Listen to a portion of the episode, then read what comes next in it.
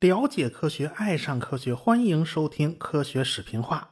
呃，咱们以前歪楼太多了啊，这回书接正传啊，书接上文，我们讲回法拉第和戴维，他们一直在欧洲游历啊。四月份呢，他们就从佛罗伦萨去了罗马，看着那个万神庙啊、斗兽场啊这种历史文化遗迹呀，他们还挺兴奋的。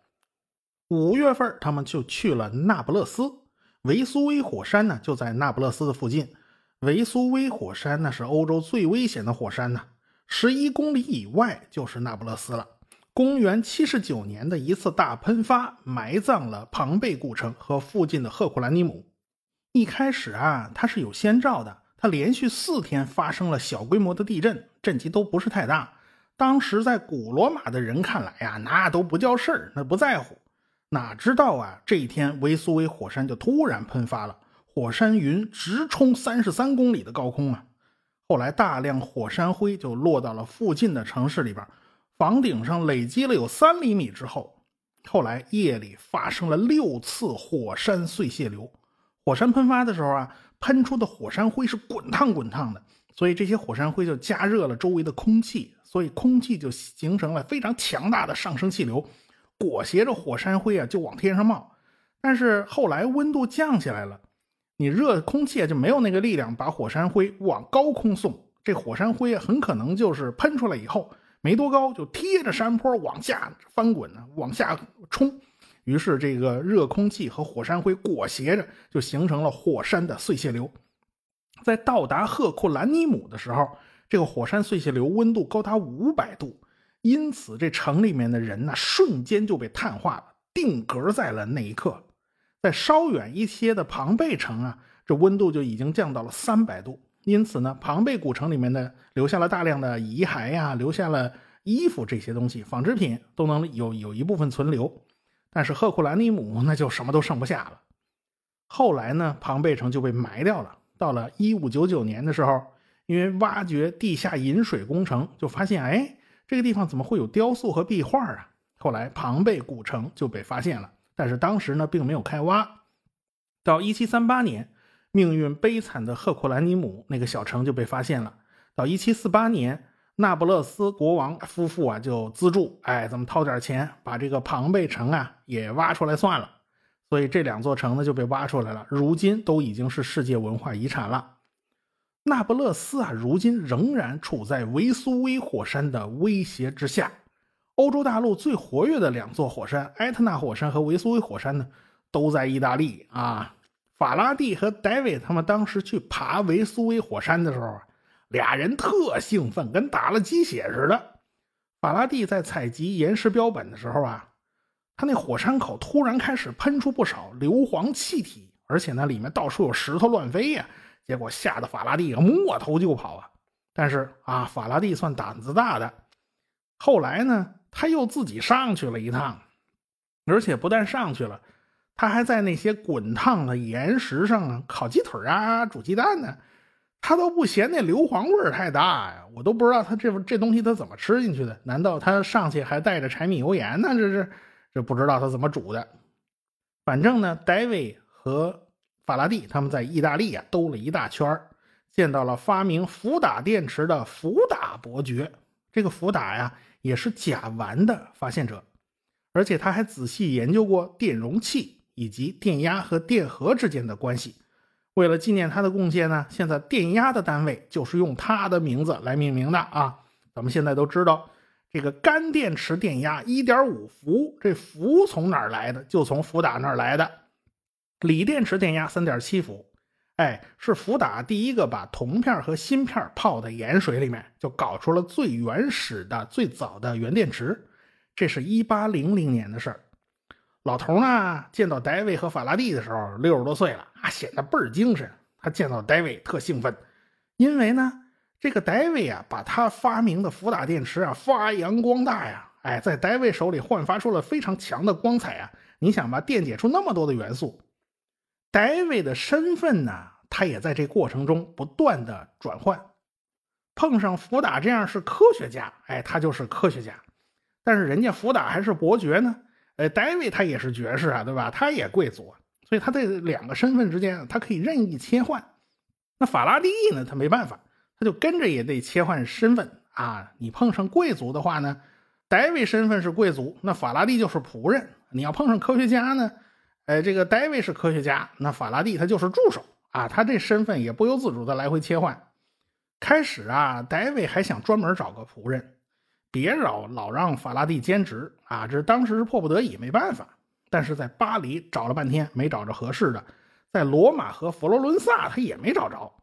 后来到了水城威尼斯，发现更没戏了。这个戴维啊，干脆他就不提这茬了。戴维对法拉第相当客气，但是戴维的夫人就不是这样了，经常让法拉第去走，扛着猎枪，扛着鱼竿啊，跟在戴维先生后边。而且呢，回到家以后，经常是什么洗衣服啊、擦皮鞋啊，这全让法拉第去干。这干干吧，你就干了吧，还得挑三拣四的，这玩意儿，法拉第当然就特别不痛快。这两个人就没少吵架。到了瑞士的日内瓦，戴维和德拉里佛教授一块去打猎，这戴维提着枪就冲到前头去了。这德拉里佛教授和法拉第呢，就走到后边。原本呢，这教授以为。啊，这就是戴维的仆人嘛？哪知道啊，一聊天发现，哎呀，发现这个人对科学前沿所有问题是了如指掌。这教授也很奇怪，哎，你法语是什么时候学的？听你说的还不错嘛。法拉第回答呀，就是跟着戴维到欧洲大陆这段时间里头学的。哎呀，这个教授感到，哎呀，这孩子挺聪明啊。结果法拉第呢，就把自己的身世啊什么说了一遍。这个教授没想到啊。眼前这个拎着鹌鹑、扛着猎枪的这跟班啊，居然是个人才啊！所以晚饭的时候，这教授就坚决要求法拉第从仆人坐的那个桌子上挪到主人坐的这一桌上来吃饭。但是戴维的夫人死活不干。哎，这法拉第和戴维的夫人算是势不两立，有你没我，有我没你。最后没辙，法拉第吃饭呢是在自己的房间里头。既不是跟仆人们在一块吃啊，也不是跟主人在一块吃，所以大家也能想得出法拉第这个地位有多尴尬。戴维呢，本来还打算去希腊和土耳其，但是接到英国国内的信，叫他尽快回英国啊，这煤矿瓦斯爆炸的问题急需他来解决，因此呢，他才和法拉第呢赶回了英国，这就引出了后来跟斯蒂芬逊的这个呃有关安全矿灯的这一场较量嘛。法拉第呢，他也就回了皇家学院了。他的职务名称是实验室助手兼矿物标本管理员兼仪器设备总管。哦，这这这兼职好多啊，这头衔好长啊。实际上啊，这法拉第就是一打杂儿的。工资呢倒是涨了，每个礼拜呢三十先令，原来是二十五。法拉第呀，既是实验助手，又是独立研究人员，既是勤杂工，又是技工。从洗瓶子、吹玻璃管、扫扫楼道、拖拖地板、擦擦玻璃、清理一下厕所、修修工具、通通下水道、抹抹后山墙，全是归他管的哇！所以这法拉第也很忙。法拉第呢，还要在布兰德教授演讲的时候当助手，而且呢，帮助戴维做研究。他自己也要独立做研究，还要写研究报告。只要是和科学研究有关的事儿，他没有一样是不干的。法拉第夜里头。也是排的满满的。星期一、星期四是学习啊，星期三是参加市里哲学学会的活动，星期六去韦斯莫街看望母亲，星期二、星期五处理私事。其实啊，他能有什么私事？他一个单身汉，他所谓的私事呢，经常也就是他科学工作上写的那些论文呢，需要编辑和校对。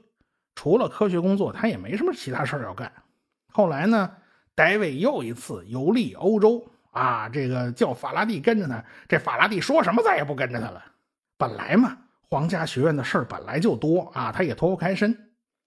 一来二去，到了一八二零年，这一年物理学界发生了一件大事儿：丹麦的物理学家奥斯特他有了一个重大发现，他就发现通电的金属导线旁边的小磁针会发生偏转。原来电与磁是有关联的。奥斯特呢是康德的信徒啊，他认为一切力都是一个原生力的不同表现啊，何以兼得呢？你看呢，这个电有正电负电吧，是吧？这个磁呢，它分南北啊。你看啊，这两个是不是很像嘛？对吧？所以那个时候呢，储电装置啊，就是莱顿瓶，一个瓶子里啊，内壁和外壁各贴着一层锡箔，哎，这样一个瓶子居然就能储电。现在我们知道，这个莱顿瓶啊，实际上就是个电容器嘛。这奥斯特就本着他那种朴素的想法，啊，电跟磁应该是长得很像，应该是一码事儿。于是他就抱着一个充满电的莱顿瓶，就在瓷汁旁边啊紧的晃悠，晃悠半天呢，这瓷汁就是纹丝不动。看来带电的莱顿瓶并没有磁性。后来奥斯特发现了，雷雨天气这个瓷汁会乱摆，那闪电应该是有电流的嘛？难道是电流才能引发磁性？哎，于是他才用通电的导线去做实验，果然瓷汁动了。这奥斯特马上就写了一篇论文发表了。戴维在英国呀，他并没有直接看到这篇论文，他是十月份呢从《哲学年报》上看到了相关的内容，他立刻回去自己做实验，哎，发现哎呀，的确是这样。旁边好几个人都围过来，法拉第也在旁边啊。通电的导线可以使得磁针发生偏转。后来到一八二一年，戴维的朋友叫沃拉斯顿，想做一个用电驱动的马达，因为发现哎这东西可以转呢，他弄了半天也不行，他转不起来，于是他就来找戴维。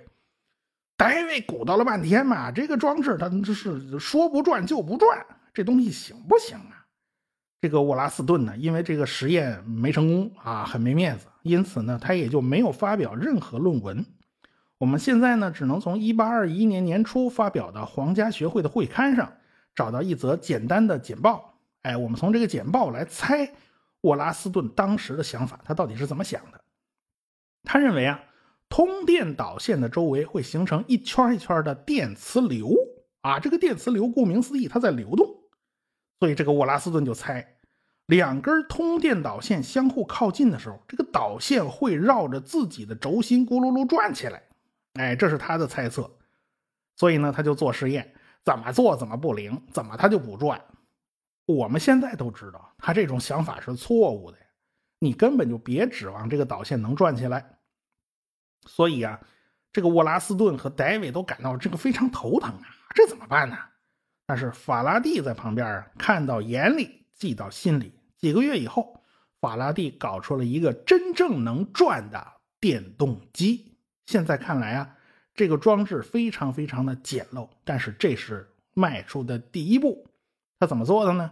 首先，他弄了一大杯水银啊，这个水银是导电的，在中间竖着插进一根条形磁铁，然后在上面弄个挂钩，挂钩垂下来一根铜丝，哎，铜丝一头在水银里泡着，一头在上面挂着。上面挂呢可以通电，水银呢也可以通电。那水银虽然它是液体，但是它是导电的。然后就发现这个挂着挂在这儿的小铜丝啊，就围着那磁铁在那打转画圈圈，哎，它就开始动了。哎，这就等于啊，就做了一个最简单、最简陋的电动机。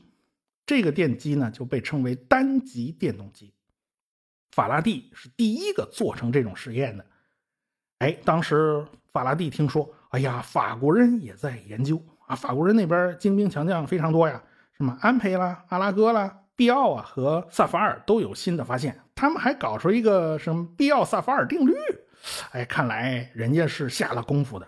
所以有人就劝法拉第：“您呐，赶快发表这个论文，别让法国人抢先了。”于是法拉第就写了一篇论文。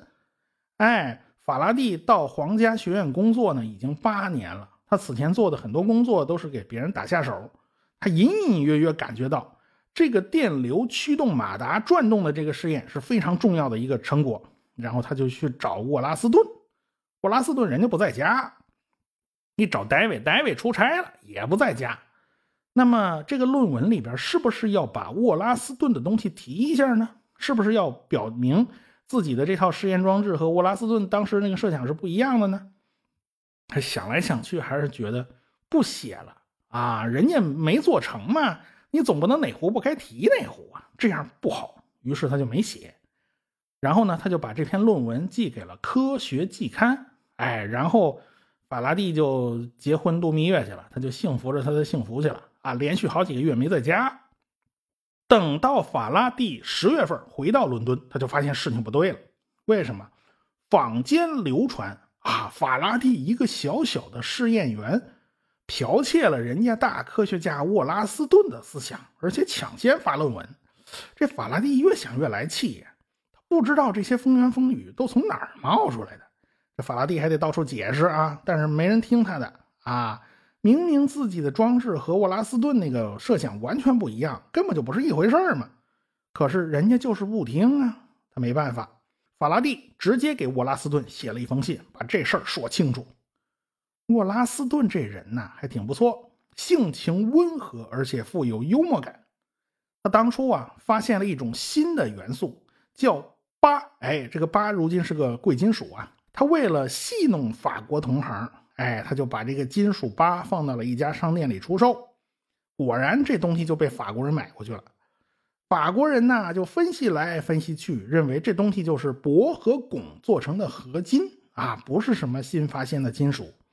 结果呢，这沃拉斯顿就开心坏了，你法国人掉坑里了。于是他就把这个所有的资料全部发表了，写了全套的论文。结果这时候啪啪的打法国人的脸，弄法国人弄得法国人下不来台嘛。这就是这个沃拉斯顿干的事儿。哎，就是这么一老顽童，他接到了法拉第的来信。这个信呢写的不卑不亢，法拉第文笔非常好。这个沃拉斯顿呢就回了一封信，让法拉第明天来自己家里谈一谈。第二天上午十点钟，法拉第就到了沃拉斯顿的家里边。沃拉斯顿足足比法拉第大了二十五岁，这一老一少一谈就是好长时间。他们到底谈了些什么？他们两个人都没有对外透露。哎，但是后来两个人关系越来越好，显然呢，他们之间的所有误会都消除了。沃拉斯顿也不像是那种到处传小道消息的人。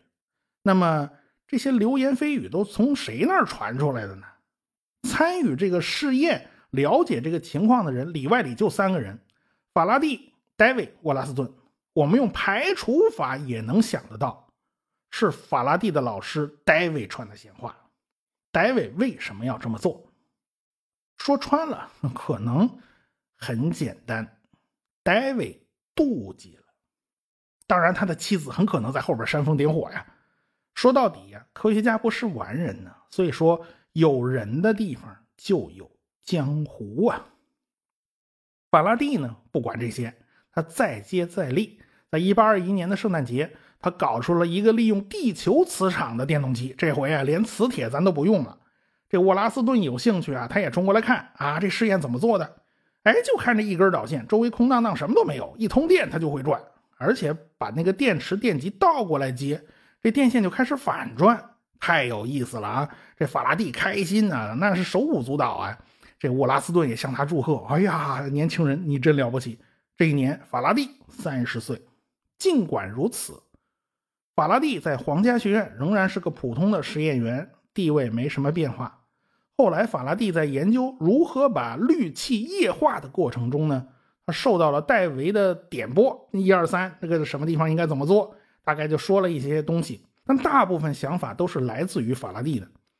法拉第写论文的时候啊，这个戴维就要看看，结果一看不要紧，这戴维在开头结尾加了大段大段的话，强调这事儿是他先想出来的，然后在他指导下，法拉第才如何如何如何操作，于是成功了。这个戴维这么一改吧，这法拉第心里就非常不开心，因为他从原创者就变成了一个操作员了啊，这等于就被戴维抢了功。这个戴维啊，这明里暗里就给法拉第下绊子找麻烦。一八二三年，他又在一场现场报告会上暗示当年法拉第剽窃沃拉斯顿的成就。你这没事都过去两年了，你干嘛老旧事重提呢？哎，结果四月份的《哲学纪事》这个杂志上啊，就把这事儿给登出来了。结果这戴维呢，后来跟法拉第解释的时候说：“哎呀，这个是他们记错了。”啊，这是媒体太坏啊，不是我的本意啊！就在五月份的杂志上登了一篇澄清的稿子。可是你要知道啊，造谣容易，辟谣可是很难很难的。结果，这个这这登了一篇澄清的稿子，效果不大，这谣言仍然是满天飞。但是好多人都知道，法拉第是有科学方面的功底子的，应该是获得更高的地位，很多成就应该是法拉第，所以就有二十九个皇家学会的会员联名推荐法拉第进入英国皇家学会。这戴维就火冒三丈了啊！他觉得推荐法拉第怎么着也轮不到你们，要推荐也是我推荐，你们这是啊被窝里伸脚丫子，你们算第几把手啊？这是。所以呢，他就气急败坏的跑到法拉第跟前要他撤回申请。法拉第告诉他自己从来就没有申请过，你要他撤什么呢？他怎么撤回呢？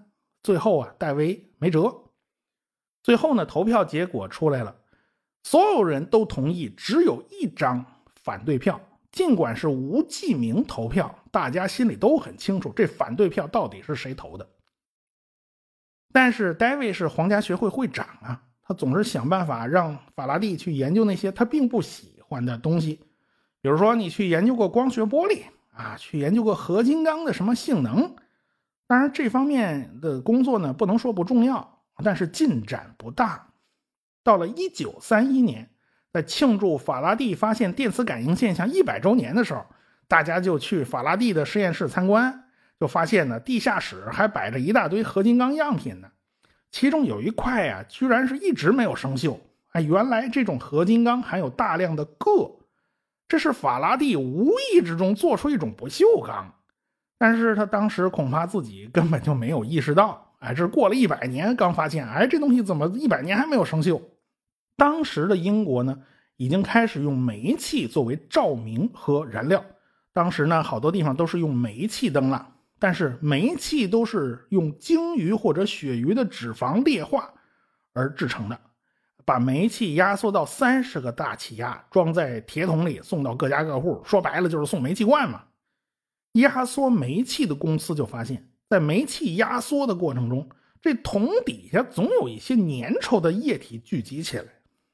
一八二五年四月，这种液体的样品就被送到法拉第那儿去了，请他给分析分析。后来，法拉第采用了分流的办法，把这些液体啊逐渐加热啊煮沸，在不同的温度得到了不同的成分。哎，这些东西都是挥发出来的。显然，这种粘稠的液体是一种非常复杂的混合物。当它加热到八十几摄氏度的时候，挥发出来的气体啊似乎哎比较单纯。从这种气体凝结成的液体之中，法拉第就提炼出了一种没有颜色的透明液体。它在摄氏五度到六度的时候凝结成白色的晶体，当摄氏八十度的时候，它就会沸腾。这是一种新的物质，法拉第呢就给它起了个名字——重碳化氢。这个重碳化氢在当时没有引起多少重视。九年以后，德国的化学家叫米切利希研究了这个东西啊，研究了它的好多好多衍生物。而且做出个建议，咱别叫这倒霉名字了，咱给他起一个新的名字，叫苯，这才引起了世界各国有机化学家的重视。啊，一八五六年，十八岁的英国青年化学家叫伯琴，发现了苯胺染料，哎，开始在染料中大量使用这种苯，香料啊、医药啊各个工业部门上都开始广泛使用。一九二五年，也就是法拉第去世以后的五十八年。在伦敦专门举行了发现苯一百周年的纪念活动，所以那一阵子，法拉第要么就在研究光学玻璃，要么就在研究合金钢，要么就是帮人化验一下这个化学成分。他一直在埋头苦干，但是他远离了电磁学，电磁学才是他的最爱，但是他一直没有机会搞。这个状况一直到一八二九年才结束，因为在这一年，戴维去世了。戴维是在1826年瘫痪了，他去风景秀丽的瑞士疗养，但这也没能改善他的健康。最后，1829年5月29日，他在日内瓦病逝，时年51岁。他病重的时候呢，据说别人问过他：“你一生最大的发现是什么呢？”最后，戴维意味深长地说：“是法拉第。”同年，沃拉斯顿也去世了。到一八三一年的时候，这一年法拉第已经四十岁了。他已经到了不惑之年了，他已经十年没碰过电磁学了。到一八三一年九月二十三号，法拉第给朋友写信的时候，他还写呢：“我正在想再度忙着研究电磁学，我想我捞到了一样好东西，可是没有把握。或许我花费了那么多的劳动，捞到的不是一条鱼，而是一团水草。但是法拉第一个月以后就捞到了一条大鱼，他从此也成了最伟大的科学家之一。我们。”下回再说。